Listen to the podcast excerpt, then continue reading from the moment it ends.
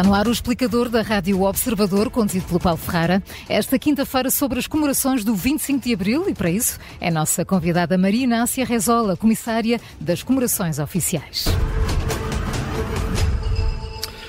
Muito bom dia, Maria Inácia Rezola, obrigado eh, pela disponibilidade para estar hoje connosco neste explicador. O programa oficial de comemorações dos 50 anos do 25 de Abril foi apresentado ontem. Uh, este é o programa que idealizou, que gostava desde o início de ter, ou é, digamos, o programa possível, dado o tempo e os recursos que, como se sabe, são sempre limitados? Uh, bom dia. Este é um programa uh, que, que me satisfaz grandemente e que tem em conta também este arco temporal lato em que as comemorações foram pensadas. Ou seja, inevitavelmente, este ano de 2024 vai ser um ano forte, é o ano redondo em que se assinalam os 50 anos do 25 de Abril, mas as comemorações já se iniciaram em 2022 e irão continuar até 2026, quando se encerra este ciclo que vai permitir a constitucionalização e a consolidação da democracia portuguesa. Gostaria também de observar que o que nós fazemos, o que nós propomos, é uma gota d'água num oceano de iniciativas que estão a ser pensadas, trabalhadas e realizadas por todo o país. Uhum. E muito do trabalho que nós desenvolvemos é feito em associação com outros. Ou seja, eu penso que o que nos deve deixar, sobretudo, contentes neste contexto é esta ampla mobilização e percebermos que o 25 de Abril e a construção da democracia continua a ter um amplo significado para todos os portugueses. Hum.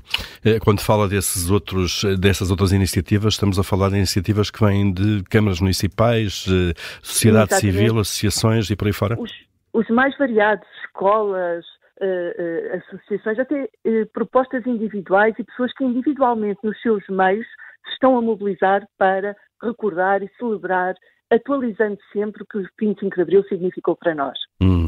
O, o, que é que destacaria de, de, das iniciativas que, que, estão neste programa oficial, eh, digamos aquelas de impacto mais global, mais, mais nacional?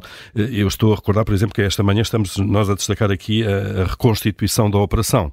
Eh, Exato. Essa, portanto... essa será, esse será um aspecto que acho que vai constituir um grande atrativo, eh, vai ser uma reconstituição que vai acontecer em, em, vários pontos. Na noite de 24 de abril teremos as primeiras mobilizações em Santarém, tal como aconteceram há 50 anos, eh, e noutros pontos do país. E depois, no dia 25, como sabemos, a Operação Viragem Histórica, empreendida a 24, na madrugada de 25 de abril de 1974, eh, teve a confluência de forças de vários pontos do país sobre Lisboa. Hum. Lisboa era o alvo, o centro do poder, e, portanto, mais uma vez em Lisboa será um dos pontos altos dessa reconstituição, nomeadamente no lugar simbólico que foi o Terreiro do Passo, ou que foi o Largo do Carmo, com o cerco ao então Presidente hum. do Conselho, que estava refugiado no quartel do Carmo, ou então o quartel da Pontinha. O, o, o centro de operações.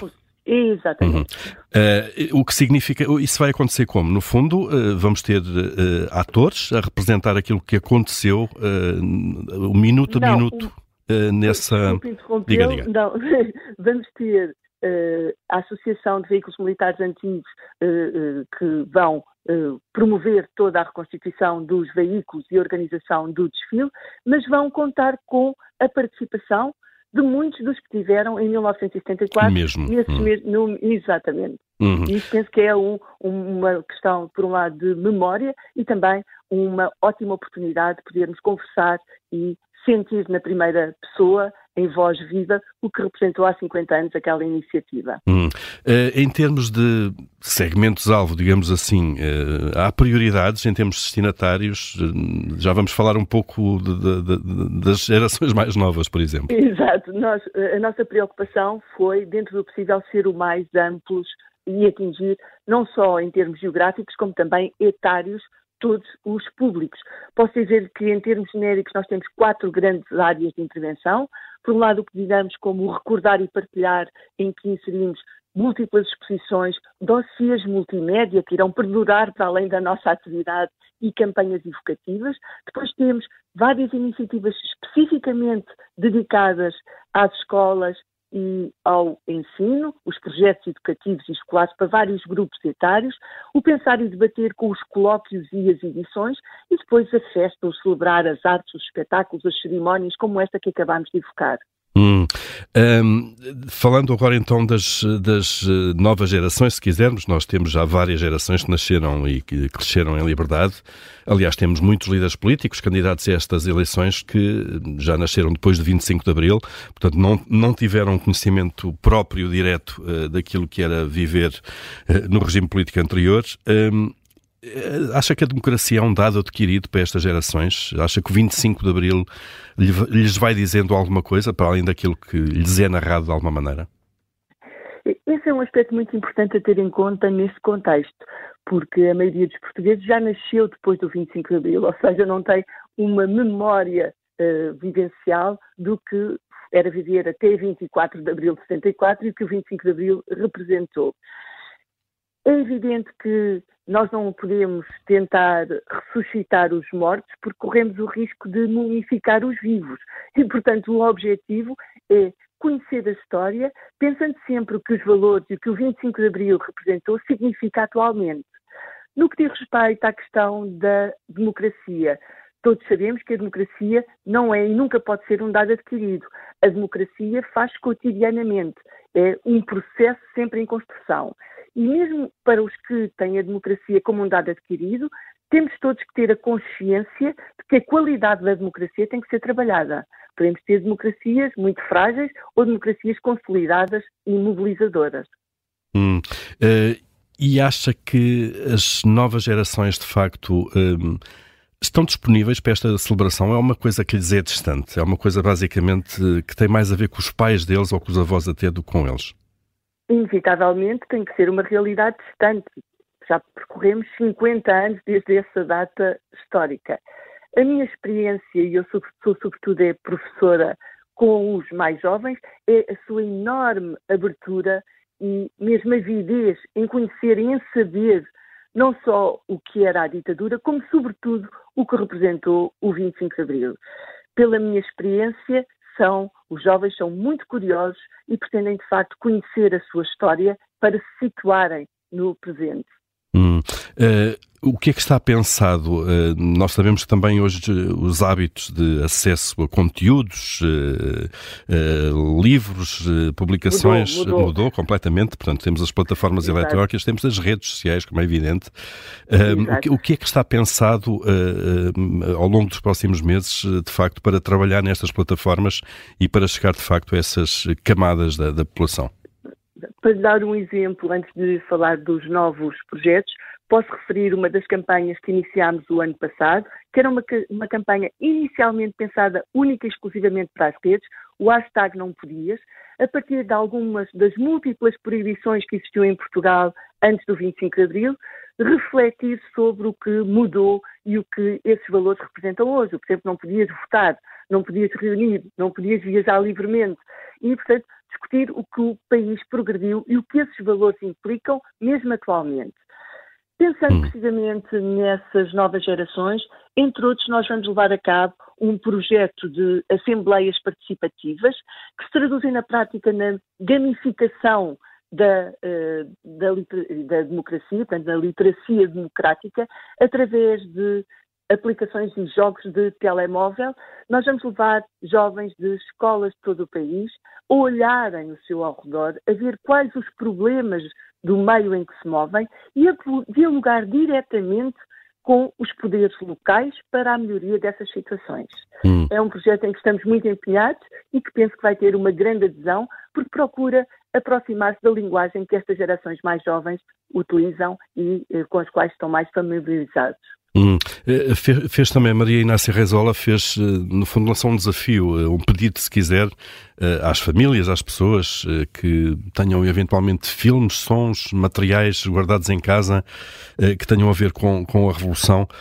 Um, tem tido já alguma receptividade? Têm sido colocados à disposição da, da, da Comissão materiais novos que eram desconhecidos? Há inéditos ainda por conhecer? Há muitos inéditos por conhecer. A campanha está a dar os primeiros passos, já houve os primeiros contactos.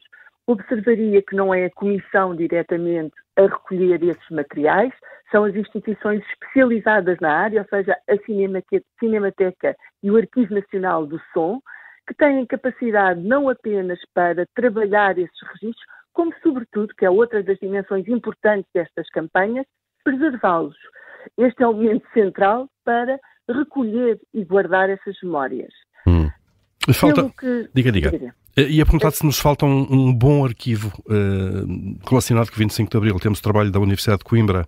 Uh... É, um, é, um, trabalho exemplar, um trabalho pioneiro e exemplar, não só na, na recolha da dita documentação tradicional, cartazes, autocolantes, documentos propriamente ditos, mas também na da recolha da história oral.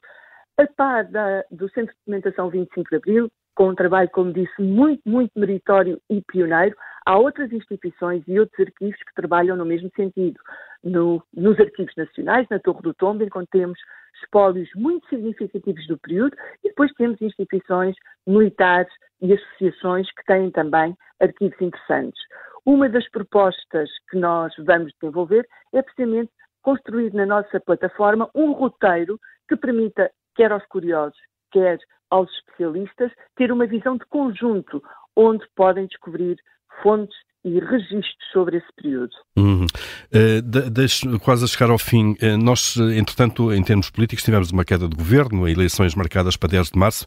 Uh, olhando agora para os trabalhos da Comissão, de alguma forma, esta alteração de planos em termos de, de, governo veio condicionar ou atrapalhar, atrapalhar os, os trabalhos desta de, Comissão? De todo. o trabalho é particularmente intenso e, portanto, independentemente da conjuntura política, a nossa atividade não sofreu qualquer tipo de alteração. E penso, sobretudo, como disse desde o início, que este pulsar que existe por todo o país, este desejo de dignificar estes 50 anos do 25 de Abril e da democracia portuguesa, nos motivam a continuar com o mesmo ritmo, a mesma intensidade e sem qualquer perturbação no nosso trabalho. Hum. Houve também uh, recentemente uma polémica sobre o 25 de novembro, que faz 50 anos também em 2025, daqui por um ano e meio, uh, e que não está incluído nestas uh, comemorações. como é que olha para isto? acha que de facto é uma data que já cai fora do âmbito daquilo que se comemora agora este ano, 50 anos, 25 de Abril? Permita-me, sem querer ser indelicada, que faça uma ligeira correção. Esteja à vontade, diga, diga.